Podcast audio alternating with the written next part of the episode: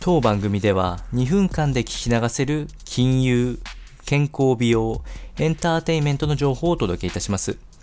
コンテンツ内容の活用方法や質問をしてみたい方は月額サブスクリプションモデルのオンラインミーティングをご用意してありますので概要欄よりご確認ください。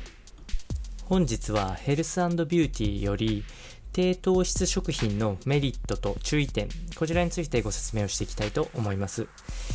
え、低糖質食品を活用していく中でメリットとして挙げられるものもお伝えしますし、えー、ついつい勘違いしやすい点も合わせてみてほしいなと思っております。で、まず糖質というものの確認になるんですけれども、こちらはあくまでエネルギー源であり、えー、栄養素、重要な栄養素となっております。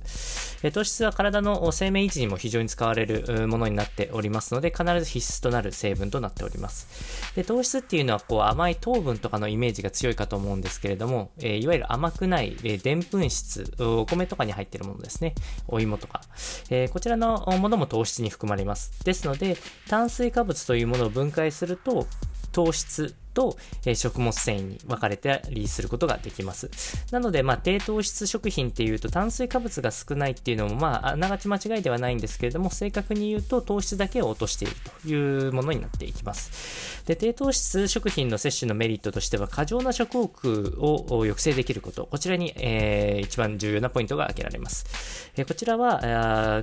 糖質が入ると血糖値が急上昇してしまって、その結果食欲が、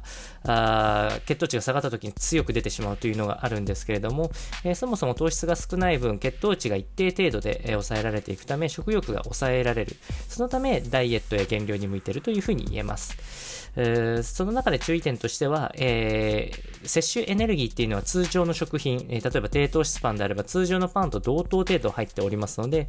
え、低糖質食品もたくさん食べれば当然のように、え、増量をいわゆる、太っていくという現象が起きてしまうので、え、注意。えー、エネルギー不足も相まってですね、集中力が欠如することもあったりしますので、こちらについては注意がいると思われます。